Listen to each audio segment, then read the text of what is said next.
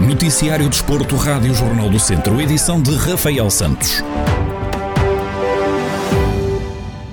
Gigantes de Mangualde, São Martinho de Mouros e Viseu 2001B já conhecem o calendário para a fase regular da Série C da terceira divisão de futsal. Na primeira jornada, o conjunto mangualdense joga fora com o Muselos, a equipa de Rezende recebe o Beira Ria e o Viseu vai jogar a casa do Ocela. Dário Figueiredo, treinador dos Gigantes de Mangualde, garante que é indiferente começar a jogar fora ou em casa e salienta a dificuldade da série onde estão inseridos.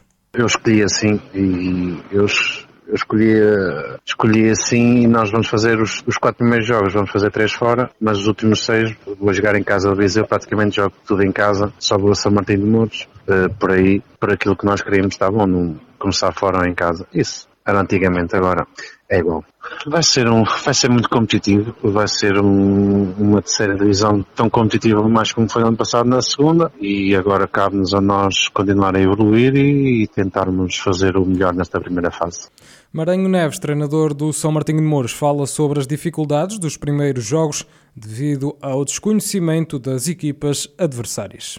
A tua casa poderá ser importante, mas é muito relativo, até por experiências anteriores. Eu costumo dizer que hum, os primeiros jogos são sempre mais complicados, porque eu não, normalmente, por muito que conheça as equipas, todos os anos as coisas mudam. Não? É? Vezes os jogadores, vezes os treinadores e tudo. Pronto. O que é que implica? Eu não sei o que é vou, vou encontrar. Portanto, muitas vezes vou um bocadinho a ver o que é que vai dar. Será um, uma dificuldade. Tem outra situação que poderá ser um bocado complicada. Eu, sinceramente, eu nunca afrontei, sinceramente não é um facto, nunca afrontei nenhuma dessas equipas que nós vamos série. Portanto, a mim é um bocado um desconhecido, é aquilo que eu conheço eh, por alto de alguma das equipas e, portanto, não sei o que é que está por, o que é que está por trás de cada equipa.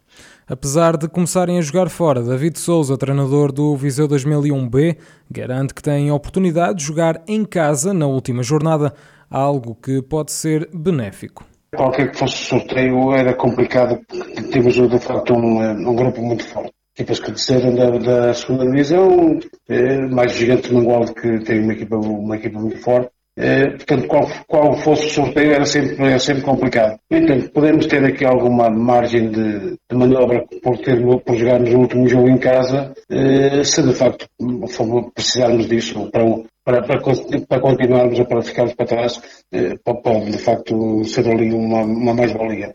As três equipas do distrito de Viseu jogam a primeira jornada no dia 2 de outubro. À segunda jornada joga-se o primeiro derby com os gigantes de Mangualde a receberem o São Martinho de Mouros, duas equipas que desceram da segunda divisão nacional e foi com uma vitória que terminou o estágio da seleção portuguesa de futsal em Viseu. A equipa das Quinas venceu o Paraguai por 2-1 no último jogo de preparação antes do Mundial da Lituânia. Em declarações à Federação Portuguesa de Futebol, Fábio Cecílio, jogador natural de Tabuaço, faz o rescaldo ao encontro.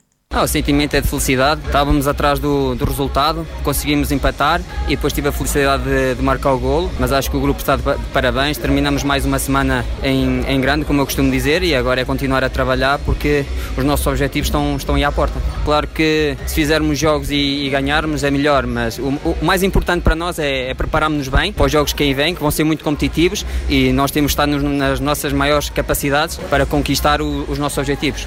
A equipa das Quinas entrou a perder, mas conseguiu a reviravolta no marcador. Jorge Brás, selecionador nacional, salientou o esforço da equipa das Quinas e mostra-se agradado com a forma como terminaram o estágio de preparação. Tivemos uma infelicidade, toda a equipa quis superar essa infelicidade do, Edu, quisemos ir atrás, procurámos de várias formas, ou seja, tentámos aplicar aquilo que, que no fundo trabalhámos e para o que nos estamos a preparar. Por isso, o jogo refletiu e terminamos a competir desta forma, eh, sabendo que era mais ou menos assim que queríamos terminar ao fim de sete jogos de preparação e de quatro semanas de trabalho. O técnico garante que já cheira a Mundial e explica porquê.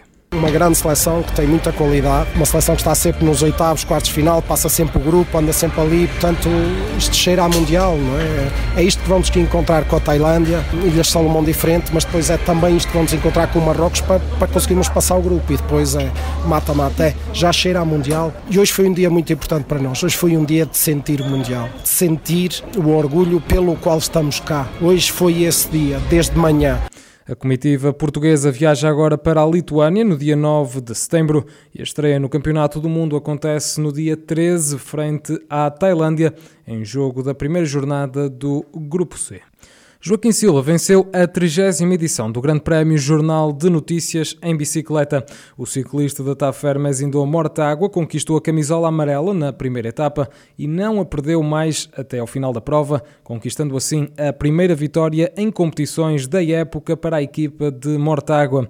Xavier Silva, diretor desportivo da Tafer, salienta que esta foi uma boa homenagem ao líder da equipa, Pedro Silva, que faleceu há poucas semanas. O balanço é extremamente positivo. Conquistamos a camisola amarela logo no primeiro dia e depois foi, foi defendê-la com todas as forças e Uh, e é um momento, como é óbvio, muito, muito desejado por toda a equipa e todos, todos trabalharam muito para isso. Todos tínhamos essa força extra que nos empurrava todos os dias e hoje houve algumas adversidades durante a etapa, mas uh, todos sempre acreditámos que era possível e, e, lutámos. A equipa lutou muito até os últimos quilómetros, até a exaustão uh, e conseguimos trazer esta camisola amarela para, para a equipa. Ao final de seis dias a defender a, camisola amarela foi de facto um trabalho e uma homenagem muito, muito merecida.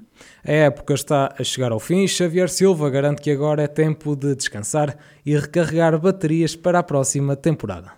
Neste momento, hoje foi praticamente o último dia de competição da temporada para, para muitos dos, dos, nossos ciclistas. Vamos ter apenas mais uma competição no próximo fim de semana, que vai ser o Campeonato Nacional de Rampa, mas apenas irão, iremos com, com três ou quatro corredores, uh, pelo que agora, para esses ciclistas, claro, é mais, tem mais uma semana aqui de trabalho e os outros, digamos que, que é, é hora de, de descansar e recuperar energias para a próxima temporada. Xavier Silva, diretor desportivo da TAF Hermes Indo Mortágua, após a vitória de Joaquim Silva, no Grande Prémio Jornal de Notícias. Miguel Monteiro conquistou uma das duas medalhas que Portugal traz dos Jogos Paralímpicos de Tóquio 2020. O atleta da Casa do Povo de Mangualde foi medalha de bronze no lançamento do peso F40 e Norberto Mourão, na canoagem, conquistou também o bronze nos 200 metros VL2. Do distrito de Viseu estavam também em competição Marco Menezes, nadador de Castro Daire, e Cristiano Pereira, atleta da Casa do Povo de Mangualde. O nadador que se estreou em Jogos Paralímpicos nadou quatro provas no Centro Aquático de Tóquio e terminou a competição com dois diplomas e dois recordes nacionais. Cristiano Pereira despediu-se dos Jogos Paralímpicos Tóquio 2020 com um 11 lugar na final dos 1500 metros T20.